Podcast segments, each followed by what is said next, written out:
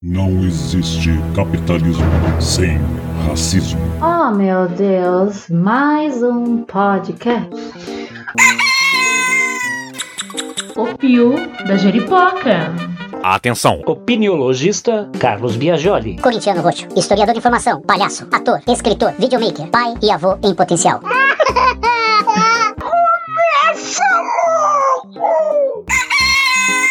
O Pio da Jeripoca.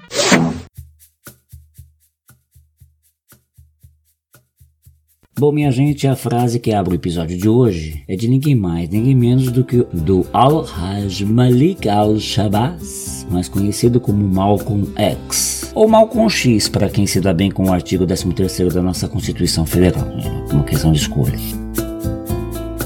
Ele foi um dos defensores do nacionalismo negro nos Estados Unidos e fundou uma organização para a unidade afro-americana de inspiração separatista. Mas cuidado, vamos devagar com a dor que o santo é de barro, porque o tema hoje não é o racismo em si, tá? Isso está fartamente abordado em episódios anteriores, tais como o Consciência de Raça, no qual eu faço um desabafo manifesto de branco para branco.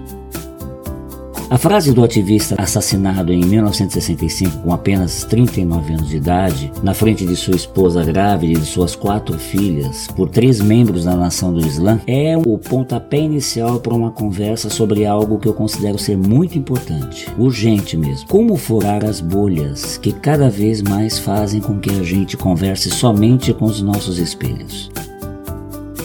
Foi num desses grupos do Facebook que eu conheci o Antônio Fross, um rapaz muito inteligente de São Luís do Maranhão, que ali indagou O que um modelo econômico teria a ver com racismo? A meu ver, o que ele quis dizer é que o capitalismo não ruiria sem esse componente. Isso cutucou a minha reatividade de redes sociais e eu contrapus a minha visão sobre o assunto. Ele então me pediu para aprofundá-la e eu provoquei dizendo: Só se for gravando pro meu podcast. Nos reunimos via meeting no dia seguinte e o material me trouxe a possibilidade de enfocar como visões divergentes podem conversar, dialogar, buscar intersecções, pontos de concordância em prol de seguir em frente ao invés de escolher empacar nessas quedas de braço que mais atravancam do que alavancam. Então, essa é a proposta do dia hoje aqui. Partir da afirmação do Malcolm X e falarmos de capitalismo, neoliberalismo, educação e polarização.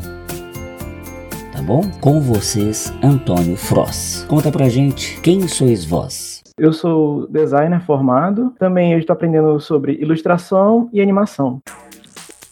Você se reconhece ideologicamente à direita, ou à esquerda, ou ao centro? Eu acredito que chega a ser um pouco equivocado você se definir como sendo alguma, como sendo X ou como sendo Y. Eu acredito que você tem ideias que se alinhem a um determinado espectro político, porém é muito difícil você falar que você é completamente de esquerda ou completamente de direita. Eu já acho essa uma definição muito rasa, assim, porque todo mundo tem opiniões diferentes sobre os mais diversos assuntos eu posso ser a favor, por exemplo, da legalidade do aborto e ser contra os LGBTs. E aí, eu, eu sou de esquerda ou sou de direita? Eu acho que cada caso tem que se analisar individualmente, assim, ao, no meu ponto de vista, né? Não, exato. Tudo que a gente está conversando aqui só reflete o ponto de vista de cada um. A visão, por mais ampla que ela seja, ela não consegue abarcar tudo ao mesmo tempo. A verdade é uma construção e está todo mundo em busca dela numa das páginas que eu frequento da Rita Von Hunt, muito em decorrência desse escandaloso assassinato que aconteceu no Carrefour, lá em Porto Alegre, alguém colocou lá uma frase, como que era? Sim, a frase era: o capitalismo não existe sem o racismo. E na charge era um homem negro, como se estivesse apresentando a previsão do tempo. Quando eu vi essa imagem, eu não associei no mesmo momento a tragédia que tinha acontecido no Carrefour. Eu fui associar depois que eu vi os comentários e eu percebi. Ah, então quer dizer que isso aqui é uma crítica ao Carrefour. Aí eu entendi melhor o contexto da, da, da imagem. Porém, ainda assim, a frase que está na imagem, eu acredito, não acontece dessa exata maneira. O capitalismo, ele existe sem o racismo, sim. E, e tipo assim, o capitalismo, ele já está na, na nossa sociedade desde sempre. Desde sempre a gente tem relações de, de consumo e de, de produção. Isso, independente do racismo, isso sempre existiu e sempre vai continuar existindo. Por isso que eu achei um pouco infeliz essa frase. Não é o racismo que ditou que vai existir o capitalismo. E também não é o inverso. Mas eu sei que o racismo foi decorrente de acontecimentos históricos que ocorreram no Brasil em específico e no mundo também. Quando você fala que uh, o capitalismo sempre existiu, não, não existiu desde sempre, né? Nem sempre foi assim, porque as culturas vão se amoldando economicamente, culturalmente, socialmente, vão, vão se criando e vão se desenvolvendo. Assim que as coisas se dão. Então o capitalismo ele, ele se consolidou para valer da Revolução Francesa para cá, quase século XIX já, entendeu? É, uma, é, uma, é um adolescente o, o, o capitalismo. Mas eu entendi que o que você quis dizer é que o ser humano, desde que se conhece por gente, ele produz e vende, compra, vende, compra, vende, compra para poder tirar o seu sustento e fazer com que a roda gire. O capitalismo, ele é uma etapa mais recente. E aí a pergunta é, o que, que para você é racismo? É um preconceito assim mal, maléfico, sem fundamento, basicamente, onde você caracteriza uma pessoa pela sua cor de pele, sendo inferior a você. Não quer dizer que ela é mais inteligente, não quer dizer que ela é mais fraca ou mais forte, se ela é capaz ou incapaz de fazer qualquer coisa. É somente a cor de pele, que é uma característica, não é uma qualidade nem um defeito, é só uma característica. E a pessoa tenta diminuir, segregar, né, no caso, uma outra pessoa pelo tom de pele. E isso é horrível. Não, não deveria ser assim. Infelizmente acontece muito, é muito triste que eu não sou um bobo que fala que ah, o racismo não existe, esse tipo de coisa. Eu sei, eu sei muito bem que o racismo existe, precisa ser combatido. Sim, eu concordo. O capitalismo moderno, ele é novo. Agora, o capitalismo como forma de acumular riquezas e troca de materiais e de serviços, ele já é muito antigo. Existem muitas culturas, antes mesmo do que a Idade Média, que já praticavam isso de acumular riquezas. E aí isso é menos capitalismo do que o que temos hoje? Olha, na minha opinião, não. Agora, o capitalismo moderno, que envolve empresa, indústria, bolsa de valores e, sei lá, especulações financeiras, esse capitalismo, realmente, eu concordo, eu concordo com você. É um capitalismo recente, é um capitalismo novo e muito mais complexo do que era o capitalismo antigamente. Independente da época, sempre teve uma pessoa que tem mais propriedade do que outras. É, eu entendi que você está pegando, vamos dizer assim, a essência do que signifique acumulação de, de bens, acumulação de riquezas, e você está colocando isso em todas as épocas da trajetória econômica da humanidade. Eu consigo entender onde você quer chegar, mas de fato são momentos diferentes. Não tem como a, a, gente comparar o capitalismo que a gente vive hoje, por exemplo, com o modo de vida feudal sendo praticado por reis, nobres, clero. Não é essas instituições, a igreja, a nobreza, é, a própria burguesia, que eram os comerciantes que foram acumulando é, riqueza a ponto de virarem grandes patrocinadores dos reis e, e, nobres, o que desembocou as expansões marítimas. As expansões marítimas desembocaram num projeto mercantil imenso e global que veio a se transformar no que hoje a gente compreende como sendo capitalismo. Mas antes disso, embora a troca sempre houve entre humanos, vamos dizer assim, nas sociedades, é, era outra coisa, era outro, outro conceito. Nós estamos falando do conceito que nós estamos vivendo hoje, um modelo econômico que tem aí seus, seus 200, 300 anos, se muito. Como é que você define um escravo? Um escravo é uma pessoa que ela não tem opções, que ela tem que trabalhar e sem muitas opções. Ela não pode se demitir, ela, se ela sair daquele emprego, ela morre de fome ou coisa assim do tipo. Uma pessoa que está vivendo em condições subhumanas para fazer determinado trabalho. E um escravo, ele pode tanto ser vendido e se ele não fizesse o trabalho, ele tomava chicotada, como também o escravo moderno, que é o escravo que ele tem que ir pro trabalho de domingo a domingo, não tem descanso, não pode se demitir, se ele se demitir ele vai morrer de fome, ou então ele vive, sei lá, numa fazenda rural, distante da sociedade e que ele não pode sair de lá e ele tem que ficar lá preso, ele não tem opção, ele não tem escolha. O que acontece hoje, por exemplo, na China, que vivem em situação de escravidão. Eles são empregados empregados de empresas. Se eles saírem da empresa, é muito difícil eles acharem outro emprego. E assim, eles trabalham para receber quase nada, só para comprar a própria comida. Isso não é muito diferente da escravidão que tinha há tempos atrás, que era basicamente a mesma coisa. Essa escravidão moderna eu também considero como escravidão, assim como a escravidão de outros povos, que, como nós sabemos, o coloniador europeu já realizou bastante, assim também como a escravidão de guerras e disputas territoriais, onde, tipo assim, a nação que venceu uma guerra utiliza a população vendedora como escravo. Também existe, existe esse tipo de escravidão. Então, o conceito de escravidão não se restringe somente ao europeu que invadiu a África, é um conceito muito mais abrangente também, porque temos a escravidão moderna a escravidão por guerra, né? Não só a escravidão de comprar pessoas. Você trouxe o exemplo da China, país que neste momento está, é, vamos dizer assim, do outro lado do fronte, para quem se considera alinhado aos Estados Unidos nessa guerra comercial. Eu falo muito pouco da China, primeiro porque eu nunca fui lá, então eu tenho que me embasar naquilo que eu leio, naquilo que me contam. Então isso já me coloca numa situação, vamos dizer assim, menos é, realista, porque eu não tô, eu teria que conversar com chineses antes de mais nada. Como eu teria que conversar com venezuelanos, com norte-coreanos que vivem lá, eu teria que conversar com fontes primárias para poder realmente afirmar algo. Então, quando eu, eu me limito a absorver informações a respeito de uma determinada conjuntura por fontes bem distantes da, das primárias, eu tenho que saber, né, que este é o meu lugar de fala. Eu estou falando a partir de uma impressão. Mas foi legal que você trouxe, porque o mundo tem essa impressão a respeito da China de que é um país continental com né, bem mais de um bilhão de habitantes, onde impera uma, um modo de trabalho muito próximo com o que a gente entende de escravocrata, né, onde as pessoas estão presas, independentemente da sua vontade, à produção que vão gerar lucro para os proprietários e tudo mais. Isso é fato. Em qualquer lugar da América Latina não é diferente, né? Acontece esse, esse lance das pessoas chegarem a um ponto de miséria, tamanho, em que ela fica impossibilitada de se colocar enquanto pessoa humana e tem que se submeter às exigências do patronato.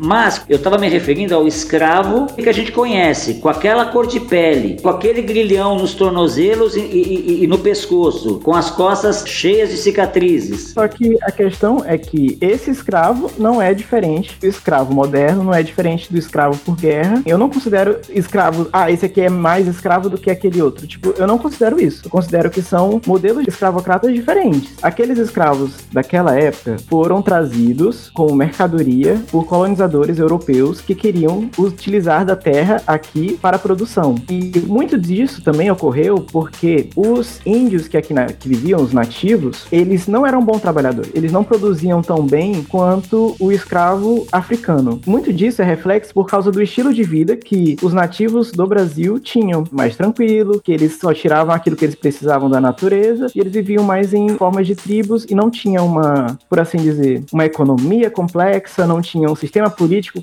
complexo, definido, eles somente retiravam aquilo que eles precisavam comer e eles eram, entre aspas, para o europeu, preguiçosos. Então, não foi muito viável eles escravizarem os índios que aqui viviam, até porque eles tinham que matar os índios rebe rebeldes. E como eles eram detentores das armas, da pólvora, era muito fácil isso acontecer. Os escravos que vieram da África, muitos deles, no começo, eram comercializados como mercadoria pelos próprios africanos para os estrangeiros. E também temos o lado da Igreja Católica, vale ressaltar que foi uma, uma parte muito importante para esse modelo de escravo que, na verdade, perdura até hoje, né? Assim, o racismo estrutural aqui do Brasil a Igreja Católica afirmava mesmo que os africanos eles eram inferiores devido ao, sei lá, o cabelo crespo, a pele escura, que eles eram assim selvagens, né? E por assim vai. E aqui no Brasil, ao invés de eles afirmarem que o índio era também do mal e não sei o que, o índio tinha um cabelo liso, as índias eram bonitinhas e não sei o que, e aí eles preferiam utilizar aquele discurso que vamos ter que catequizar esse povo aqui. E na, na África, ah, esse povo é inferior, eles nem são humanos. Então, muito disso também do racismo é devido da Igreja Católica, que empregou essas ideias na mente da população daquela época. Para chegar como chegou hoje no Brasil, teve a escravidão e aí continuou importando mais escravos, escravos trabalhando em fazendas, produzindo comida, levando a comida para Europa. O Brasil sendo uma colônia, né, tinha que produzir para o estado principal. Então, as riquezas daqui, a comida daqui, a cana de açúcar, depois o café tinha que ser levado para Portugal e lá eles comercializavam e aqui era uma colônia. E aí veio a revolução industrial na Inglaterra, que foi basicamente o começo do capitalismo moderno. Não era mais vantajoso ter escravos que não recebiam nada por trabalho, pelo trabalho deles. E como é que a Inglaterra iria vender produtos se uma grande parte da população não tinha dinheiro para comprar esses produtos porque eram escravos? Para solucionar isso, foi se criando uma ideia de que tinha que abolir a escravidão, que isso não era digno, eles eram humanos também, e que eles precisavam ser livres para e receber o salário deles e consumirem o que eles quiserem e fazerem escolhas. A partir dessa ideologia que foi implantada na, na, na Inglaterra, veio a abolição da escravidão em vários outros países, e assim foi seguindo. O Brasil já teve uma abolição da escravidão muito tardia. Aqui é um país mais agrícola, e a melhor coisa que tem para um fazendeiro é ter mão de obra de graça, né? E quando ela ocorreu, também não foi feita de uma forma boa para os escravos. Ah. Um dia todo mundo era escravo, no outro dia ninguém mais era. Sem ser planejada, sem ter nenhum tipo de inclusão social para aquelas pessoas que antes não tinham nada e viviam em condições sobre-humanas. Quando eles foram libertados, muitos escravos continuaram até trabalhando nas fazendas porque eles não tinham para onde ir e não tinham nem o que comer. Os que decidiram não continuar nessa vida foram para as margens das cidades onde eles viviam. Por isso hoje existe essa expressão de marginalização, mas naquela época era porque realmente nos centros urbanos não tinha como um recém-liberto sem dinheiro algum comprar uma casa. Então eles tiveram que ir para algum lugar. E aí eles foram para locais mais afastados, longe de toda a população mais independente, população branca o que se tornou com o passar dos anos. A população negra, sem dinheiro, à margem, não tinha como produzir que eles vivessem de uma forma digna. Para ascender economicamente, no início da Revolução Industrial, você tinha que ser um empresário, né? E como é que um escravo sem terra alguma iria ser um produtor de cana-de-açúcar? Eles tiveram que se submeter a trabalhos como, sei lá, empregadas domésticas, engraxador de sapatos. Não é um trabalho de verdade você que se submeter a uma posição de humilhação a outra pessoa porque você não realmente não tem nada. Isso é horrível. Ou seja, da forma como a abolição da escravidão aconteceu no Brasil, foi uma forma que fez com que a sociedade negra daquela época ficasse na margem e continuassem de uma forma assim que eles não conseguem ascender até hoje.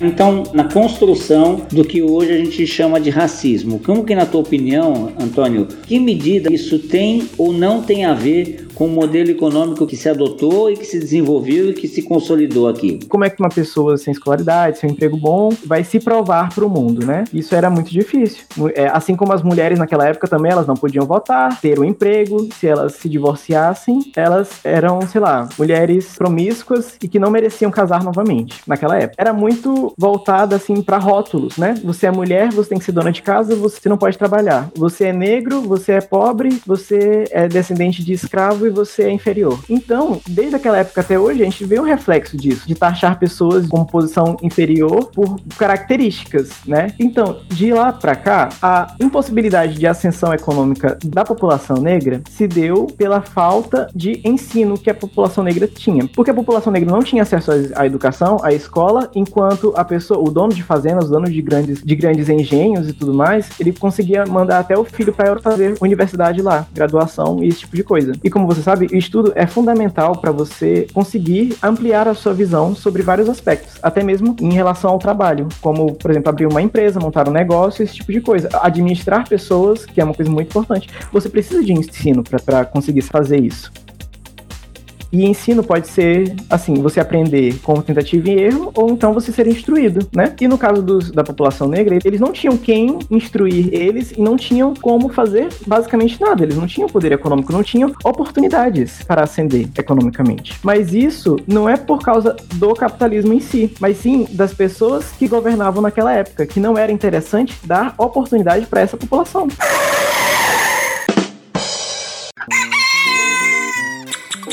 Pio da Jeripoca. O Pio da Jeripoca, como todos sabem, é uma produção absolutamente independente. Neste ano, a gente tem produzido episódios semanais, conversando com muita gente bacana sobre assuntos que fazem a história do nosso tempo histórico. Muito obrigado. Muito obrigado a todos vocês que nos acompanham e que compartilham o nosso trabalho com os seus amigos. E obrigado também a todos que usam o nosso trabalho para dar toques a seus inimigos. Eita! Este é um projeto em que acreditamos muito. Você gostaria de colaborar com ele? Basta que entre em contato com a gente pelo e-mail que está aqui na descrição deste episódio, tá bom? Então bora continuar que a prosa tá muito boa. Vamos voltar lá atrás, né, no, no, começo do nosso papo. Roma antiga já havia essa concepção de escravo, prisioneiros, pessoas que eram colocadas na condição de servos eternos, comercializados e tudo mais. Chegando ali já na Idade Média, tal, haviam os servos. Podia se dizer que ele pertencia mais à terra do que ao senhor feudal. Mas só que continua uma relação escravocrata. Aquele servo vivia em condições subhumanas. Ah, sem dúvida nenhuma. Pelo menos em determinados dias da semana havia a permissão de que ele cultivasse a terra em proveito próprio. Exatamente isso. Ou ele cultiva a própria comida ou ele morre de fome. Passado o tempo, o escravo, como se constituiu a partir do sequestro de milhões e milhões e milhões e milhões de seres humanos a partir da África para todo, não só as colônias, como também as matrizes europeias, mas principalmente nas suas colônias, né? Essa pessoa, ela foi despessoalizada, ela foi objetificada. Era uma máquina que recebia um determinado combustível barra ração, por exemplo, e trabalharia até a morte.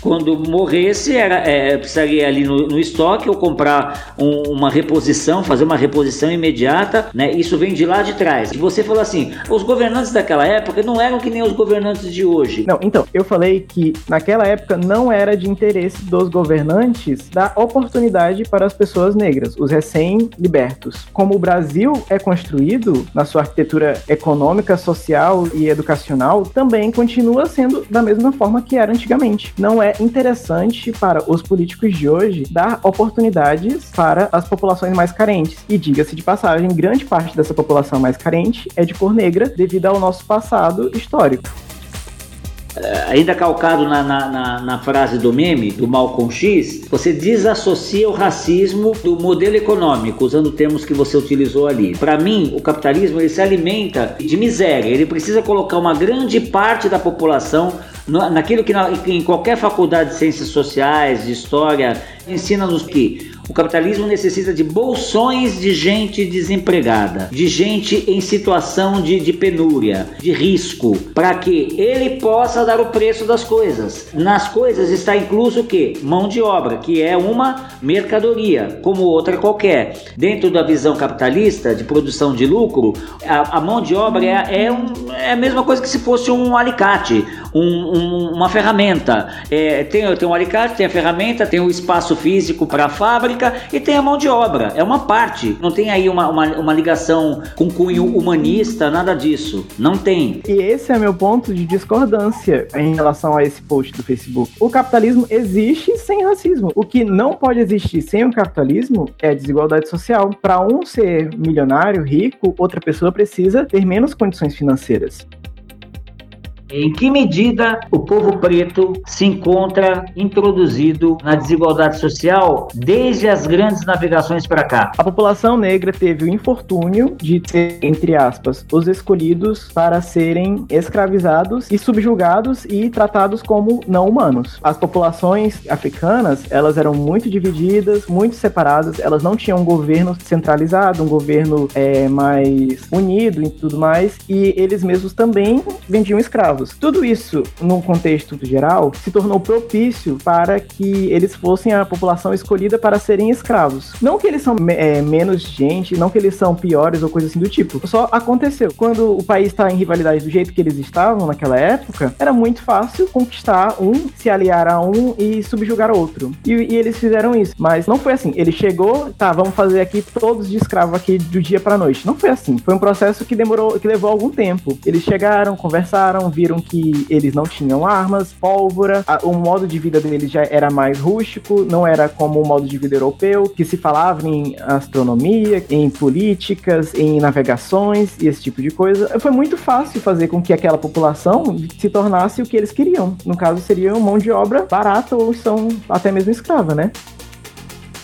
Depois disso, espalharam a população de lá pelo resto do mundo, né, vendendo e levando para as colônias europeias. Eu acredito também que o capitalismo ele não vê as pessoas pela cor delas, e sim elas vê as pessoas como forma, meios de produção. Tudo bem, eu posso até aceitar essa tua questão de que o capitalismo não olha a cor, ele olha a mão de obra, mas Pessoas que têm historicamente, ancestralmente, mais condições de ocupar mais cargos, cargos superiores, vamos dizer assim, que tenham acesso à instrução, que tenham acesso à educação, que tenham acesso a uma, a uma porção de coisas, com certeza vão se afastar naturalmente desses bolsões. E quem é que acaba ocupando em maior quantidade esses bolsões que eu falei aí de miséria, de penúria, de situação de risco? Pessoas que não tiveram acesso secularmente a tudo isso. Que povo menos teve acesso secularmente a tudo isso e hoje ocupa esses bolsões que alimentam o capitalismo? Os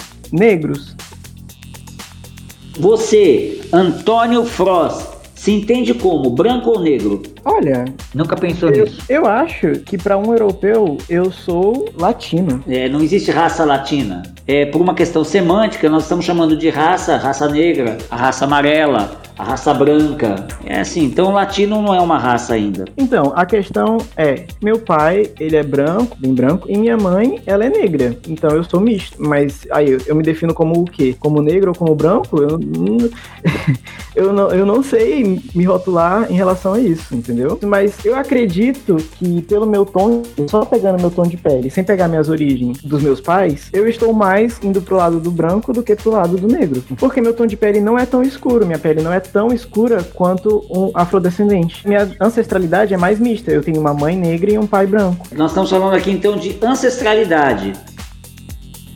Eu sou branco ah, e tenho vergonha da minha ancestralidade. Por isso que o racismo reverso é uma grande bobagem. Porque o racismo, ele é uma raça subjugar outra raça. E não há nenhum consenso histórico até agora de que alguma raça tenha subjugado a raça branca. Não há. O que podem haver, e que há mesmo, pode ser pessoas pretas preconceituosas. Pode, claro que pode. Pessoas amarelas, pessoas é, de pele vermelha, porque é, isso faz parte da mazela humana, o preconceito. Mas quando a gente fala em racismo, e principalmente racismo estrutural, nós estamos falando de uma raça que estruturalmente subjugou outra durante séculos. Inclusive pessoas da sua própria raça, como é o caso dos romanos, né? Então, quando Malcolm X coloca que o, que o capitalismo se alimenta do racismo, é porque ele quer manter o povo preto nesse bolsão. O, o capitalismo ele é montado, ele é estruturado para brancos. Exatamente. O capitalismo é muito malvado com quem não tem dinheiro, basicamente é isso. Se você tem pouco dinheiro, você vai ter menos oportunidades. Com menos oportunidades, você vai ter mais dificuldade em ascender. Você acredita em meritocracia? Creio que não. Se você for privilegiado de nascer de uma família que te deu todo o suporte emocional e financeiro para que você pudesse estudar e, e ser quem você é, e teve outras pessoas que não tiveram a mesma sorte. Você realmente acredita que isso é uma questão de sorte? Isso não é uma questão de sorte, é uma questão de você nascer na família que vai te proporcionar isso. Você teria que acreditar em vida pregressa ou vida depois da morte para poder supor que você tenha escolhido nascer numa família A ou B. Eu não tô falando de escolha, e eu tô falando que isso não é sorte, é, é um fato. Você nasceu numa na família que você nasceu, você não pode mudar isso. Você nasceu naquela família, aquela família vai te proporcionar o que eles têm, e é aquilo. Se eles têm muito, eles vão te proporcionar muito. Se eles têm pouco, eles vão te proporcionar pouco. Você teve sorte de, de ser fruto daquele espermatozoide e daquele óvulo, beleza, nisso eu concordo. Mas e a partir daí? A pessoa nasceu, se viu dessa forma, aí já não é mais uma questão de sorte, é uma questão de consciência, ou eu tô errado? Não, a partir daí é uma questão de oportunidades no mundo capitalista. Se a pessoa tem oportunidade e também conhecimento para ela poder entender que ela pode fazer diferente, pode ser alguém, pode, sei lá, fazer qualquer coisa para mudar de vida, então aí já, já entra na questão do, do que, que ela pode fazer e o que, que ela vai fazer, né? Agora, se a pessoa não tem opção, não tem escolha, fica muito mais difícil. E por isso eu não acredito em meritocracia. O que você vai colocar para competir uma criança pobre com uma criança rica que nunca precisou trabalhar e a vida dela foi só estudar? E um- em uma escola cara também, né? Ah, o rico passou no Enem, o pobre não. É meritocracia. Não, não é meritocracia. É, é que uma pessoa foi, foi muito mais favorecida do que outra. E isso não é por causa do capitalismo. Não é o capitalismo que faz uma pessoa ser mais favorecida do que outra. São as pessoas que governam esse sistema que fazem isso acontecer. É o interesse público de quem está no poder. E, no caso do Brasil, o interesse de quem é eleito. O Pio da Jeripoca. Ô, ô, Antônio, você, você dissocia a pessoa com o modelo econômico que ela defende? Sim, não, não é o modelo econômico que ela defende que vai falar se ela é um bom trabalhador ou se ela é- tem capacitação para fazer aquilo ou não tem. São outros fatores, é outras pessoas que estão envolvidas nesse processo, que no caso seriam quem governa, quem está no poder. Para uma pessoa estar no poder, outras pessoas devem acreditar que essa pessoa merece estar no poder. Se isso não ocorre, o que deve ser feito é a morte, né, no caso, né, como assim, no contexto histórico que aconteceu, né? Se na Revolução Francesa, pegando como exemplo, as a população daquela época não acreditou mais naquela falácia de que, ah não, eles são os reis e rainhas porque eles são descendentes de Deus. Ele chegou a um ponto que aquela falácia não se sustentou mais e a população fez o quê? Chegou numa bastilha, pegou todas as armas que podiam e foram à luta e mataram pessoas que estavam no poder que não representavam mais aquela população. Isso não é questão de capitalismo ou feudalismo ou qualquer outro sistema de modelo econômico. Isso tem a ver com quem governa e como ele governa, entendeu? Não foi o capitalismo que fez surgir escravos. Foram as próprias pessoas que fizeram surgir escravos, entendeu? Sim, o capitalismo, o modelo econômico capitalismo, ele, ele, se ergue e ele se instaura e ele se desenvolve a partir da mão de obra escrava. Em paralelo a isso, vem toda uma herança que eu até concordo contigo, que precede o próprio capitalismo. Uma cultura brancocrata, que eu acabei de inventar esse termo. É natural porque sempre foi assim ou porque Deus quis assim? Deus branco, claro, como sempre foi, o Papa sempre foi branco, aquela coisa toda. Deus quis que assim fosse, assim é que os brancos mandem e os outros sirvam. Isso é pré-advento do capitalismo, isso sem dúvida. Isso entra capitalismo adentro. Em que medida esse modelo econômico facilita que isso aconteça? Olha, facilitar que isso aconteça não é por causa do modelo econômico, e sim por causa das pessoas que governam esse sistema. Não é o modelo econômico que vai dizer se uma, se uma região, uma população, ele é rico ou ele é pobre. E sim como ele é administrado. Porque, veja bem, nós temos aqui no Brasil um governo que o mandato é de quatro anos. Pode se estender por mais quatro anos e depois disso acaba. A pessoa não pode se reeleger, tudo bem? Sim, mas ele pode escolher quem vai entrar no lugar dele. Isso, isso acontece aqui no Brasil. Vai ter que ser outro representante. Tá, tudo bem. Esse modelo político que a gente tem no Brasil tem uma falha que é muito sutil, acontece e que é um dos motivos do não interesse em fazer com que a população inteira seja uma população mais educada. Se eu vou ficar quatro anos e fizer um projeto que demanda tempo, bastante tempo, que é no caso sim melhorar a educação de verdadeiramente, isso não vai me dar frutos no meu mandato, porque se eu for investir em educação agora, é só para colher daqui a 20 anos, daqui a 10 anos, 15 anos, não é para colher agora. E daqui a 10 anos eu não vou estar mais no poder. Não é interessante para mim investir em educação educação para a população mais pobre. Não é interessante para mim fazer com que a população pobre é, se eduque e veja o quanto eu estou roubando e tente me tirar do poder. Não é interessante para mim eu que estou no poder atualmente. Ah, interessante para mim é fazer políticas rápidas que eu possa utilizar na próxima campanha eleitoral e que eu possa falar para todo mundo: olha, eu fiz X, Y e votem em mim para eu me reeleger. Isso é o quem governa o país. E isso não tem nada a ver com capitalismo. Porque o capitalismo é o quê? É mercado, é produção. Se você produz produtos tecnológicos, produtos bons, produtos de valor alto de verdade, que precisa de um estudo, um produtos tecnológicos de tecnologia são os, os produtos valorizados atualmente, você vai perceber que não é o modelo econômico que está fazendo com que a população seja pobre, seja sem educação. E sim, quem governa essa população que, tá, que quer que isso aconteça. Pegando como exemplo o Japão, que é extremamente racista, diga-se de passagem. Foi necessário duas bombas para que os japoneses entendessem que o futuro é a tecnologia do estudo. E depois dessas duas bombas nucleares, o governo japonês se desmilitarizou e investiu no que eles viram que é o futuro, no caso, a educação. Por isso, nós temos hoje o Japão, um país capitalista, onde todo mundo tem emprego, a qualidade de vida é excelente e você trabalhando em qualquer área, você consegue dinheiro o suficiente para comprar o que você quer. Porque lá todo mundo ganha bem em termos mundiais, porque o que eles produzem são mercadorias de valor alto, é mercadoria tecnológica. E isso não tem nada a ver com capitalismo.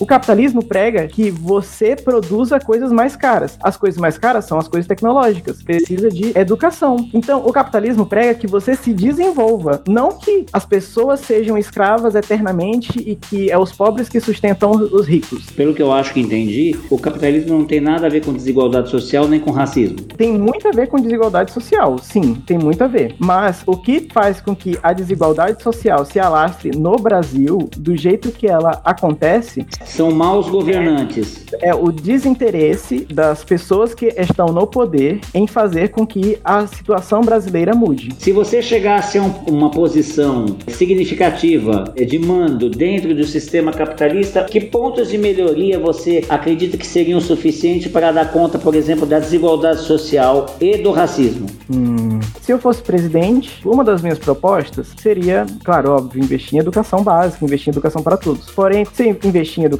é um projeto de longo prazo. Eu não posso querer investir quatro anos em educação e querer ter resultados no, nos próximos quatro anos. Eu preciso de muito mais tempo para e com investimento contínuo na educação para gerar frutos. E em um mandato ou dois mandatos eu não conseguiria fazer isso, né? Mas eu, óbvio, que iria investir em educação da melhor forma possível. Uma dessas possíveis ações que eu tomaria, né, seria modernizar a educação básica. O que temos hoje nas escolas, muito é matérias que não são úteis para a vida. Por exemplo, assim, até conversando com meu amigo, ele acha história muito importante e eu concordo com ele, é muito importante saber história. Porém, ele deu um, uma ressalva. Qual que é a vantagem de ensinar a guerra de canudos para uma criança? O que, que ela vai aprender verdadeiramente e utilizar na vida dela com isso, né? E aí ele cita também que existem outras matérias na escola que não são úteis mais. Poderiam ser tirados do currículo. Por exemplo, história, por exemplo, filosofia, por exemplo, até mesmo alguns tipos de arte. Aí eu dei uma sugestão para ele. Por exemplo, e se fosse desenho mais voltado para a indústria, por exemplo, uma criança aprender a desenhar logomarcas, uma criança aprender a desenhar embalagens, produtos e até mesmo o corpo humano. Se uma criança aprendesse a desenhar esse tipo de coisa, seria muito mais útil para a carreira profissional dela no futuro do que ela aprender somente a história da arte ou então como se desenvolveu ou fazer um quadro artístico que não vai levar produção de nada. Ou então, no máximo, ela vai virar um pintor. Então, isso não é produção tecnológica, não é o que o Brasil precisa atualmente. O que o Brasil precisa atualmente é de tecnologia, é de se modernizar. Ensinar robótica, programação para as crianças e modernizar a educação básica, para que no futuro nós tenhamos o que é de maior qualidade, que no caso é a tecnologia. Eu vou te dizer por que, que eu discordo dessa visão neoliberal que só encara como objetivo de vida essa grande entidade sobrenatural que nos governa chamada mercado. Nós somos todos indivíduos em formação, né? Então, quando o indivíduo, naquela primeira etapa da sua existência, é privado ou privada de entrar em contato com estímulos à sua própria sensibilidade, à sua própria capacidade de desenvolver um pensamento crítico, e isso não é coisa de adulto. A pessoa tem que começar a entender lá atrás, de formas criativas, lúdicas, evidentemente. O indivíduo, na, na fase da infância, tem um outro estado de espírito, vamos dizer assim, que a gente vai se modificando conforme a vida vai passando e tudo mais, mas quando esse indivíduo é privado disso tudo, de desenvolver a sua sensibilidade, de desenvolver o seu pensamento crítico, quando ele se depara com o oceano imenso infindável de possibilidades no campo da tecnologia, na verdade ele fica sem saber o rumo que ele vai tomar, porque ele deixou de desenvolver os seus próprios anseios, o seu próprio, a sua própria lógica de vida, a sua própria ética, e principalmente quando ele se desloca, quando ele abre mão de conhecer o passado, ele vai se colocar à mercê de quem comanda o mundo no momento atual. Ele não vai ter uma conexão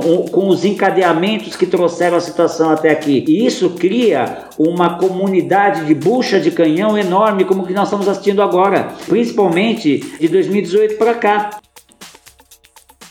Então, nós concordamos aonde? Que sim, esse é o período mais sagrado e precioso. Então, não se tem como abrir mão da filosofia, que é a arte de perguntar. Não se tem como abrir mão da história, que é a arte de conhecer o próprio passado. E não tem se que aprender a desenhar logotipo, porque esse modelo econômico também vai passar, como passaram os outros. Porque essa ideia de ficar eternamente também foi uma ideia que os modelos anteriores também tiveram. Conforme o tempo passou, as demandas foram modificando e deu-se no quê? Em transformações. Então, amigo, a questão é que o tempo mudou, as demandas não se modificaram, entendeu? Hoje a demanda do Brasil é de uma produção de nível tecnológico e a educação não se modificou para que isso ocorra. Só que é o seguinte, eu não estou dizendo que não se deva pensar no mercado. Eu estou dizendo que o mercado ele não é o eixo central. A Finlândia fez um plebiscito nacional e não estava interessado se o mandato é de 4 ou de 8 anos. Eles queriam um, um projeto de país E aí a população escolheu a educação. E sabe quem ganha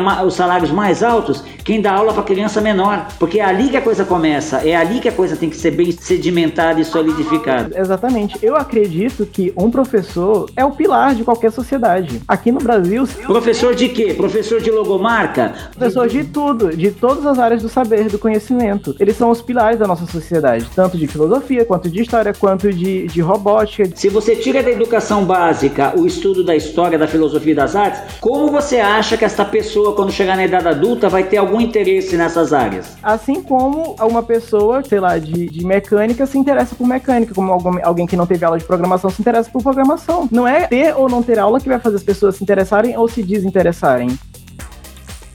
No Brasil, se tem muita visão de que se você quer ser bem financeiramente, você tem que ser médico, advogado ou engenheiro. Quando a gente tira da formação do indivíduo matérias como história, filosofia, sociologia e artes, nós estamos mexendo numa parte. Eu não falei exatamente nessas matérias, e eu também citei que existem matérias de faculdade que também não levam a nada. Matemática de universidade, mas o matemático produz o quê? Nada. O historiador produz o quê? Produz conhecimento. Mas aí que tá, existem conhecimentos específicos que vão levar a pessoa a produzir algo mais rápido do que simplesmente ela estudar toda a matemática que existe no mundo, toda a física que existe no mundo, a química que existe no mundo. Ao invés de estudar. Mas, mas Antônio, o que seria da tecnologia sem a matemática? O ponto é o que um matemático vai produzir de produto para fazer com que o país seja forte economicamente. Se for um matemático voltado para a área da tecnologia, eu concordo que aquele matemático é muito importante, que ele vai produzir algoritmos que vão fazer com que o país tenha enriquecimento tecnológico e propriedade intelectual, né? Mas agora, um matemático de matemática geral, o máximo que ele pode ser é professor de matemática. Ele dá aula, tudo bem, é um serviço digno, válido, muito importante, porém não é um serviço que, além disso, não é. Abasteça as prateleiras do mercado, eu entendi. Exatamente. Não, eu não quero que o curso de matemática deixe de existir. Não quero que o curso de física deixe de existir. Não quero que o curso curso de, de sociologia, de filosofia desse de existir. A questão é que se tem muito focado nesses cursos, sendo poderíamos estar focando em outras áreas mais voltadas para a produção e que fariam com que a economia do país fosse mais forte e que a qualidade de vida do brasileiro subisse. Que esse é o ponto. Quando a gente fala em educação básica, por exemplo, não dá para pensar em subtrair língua portuguesa porque é, é a nossa forma de se comunicar. Não dá para subtrair matemática porque ali a gente desenvolve o nosso pensamento lógico. Não dá para subtrair história, filosofia porque a gente estaria desencadeando um, complexo vácuo de conhecimento no que toca ao passado e do pensamento crítico. Quando a pessoa, o indivíduo que teve, teve acesso a esses estudos, obrigatoriamente durante durante a, essa etapa da, da, da, sua formação enquanto indivíduo, quando ele chega na idade adulta, ele tem absolutas condições de fazer suas escolhas, seja na direção da, da prateleira ou seja na direção, por exemplo, das pesquisas, que vão gerar aprimoramentos de tecnológicos que possam colocar o país em determinado patamar saudável, que eu concordo com você. Se você tira tudo isso da, da educação básica, pensando em ensino público no Brasil e na periferia do mundo, você não está fazendo nada mais do que alimentar estes bolsões de mão de obra sempre desesperada por qualquer caraminguá que o mercado pague pelos produtos da prateleira. Você consegue perceber isso? Mas esse é o nosso estilo de vida o nosso estilo de vida inclui a gente ir no supermercado comprar nossos produtos. O nosso estilo de vida não inclui a gente adorar a natureza e plantar o que nós vamos comer. Nosso estilo de vida é ir no supermercado, comprar os produtos, ir na farmácia, comprar remédios, ir em qualquer lugar para comprar de entretenimento. Todo mundo tem que produzir alguma coisa, seja um serviço, seja um produto. Aí quando você falando que, ah, isso vai impedir a criança de partir para outras áreas e ter esse pensamento crítico. Não, não, não é assim. A questão é que a gente tem que modernizar modernizar o ensino, mas a gente pode dar mais possibilidades para a criança escolher em quais áreas do saber ela quer se aprofundar, que é o caso pode. que não é. A gente pode fazer isso desde que ela passe obrigatoriamente por essa etapa. Se a gente tirar essa, essa, essa, mas só que, tirar essa exemplo, etapa da vida dela, ela pouco provavelmente vai ter condições de escolher esse tipo de estudo.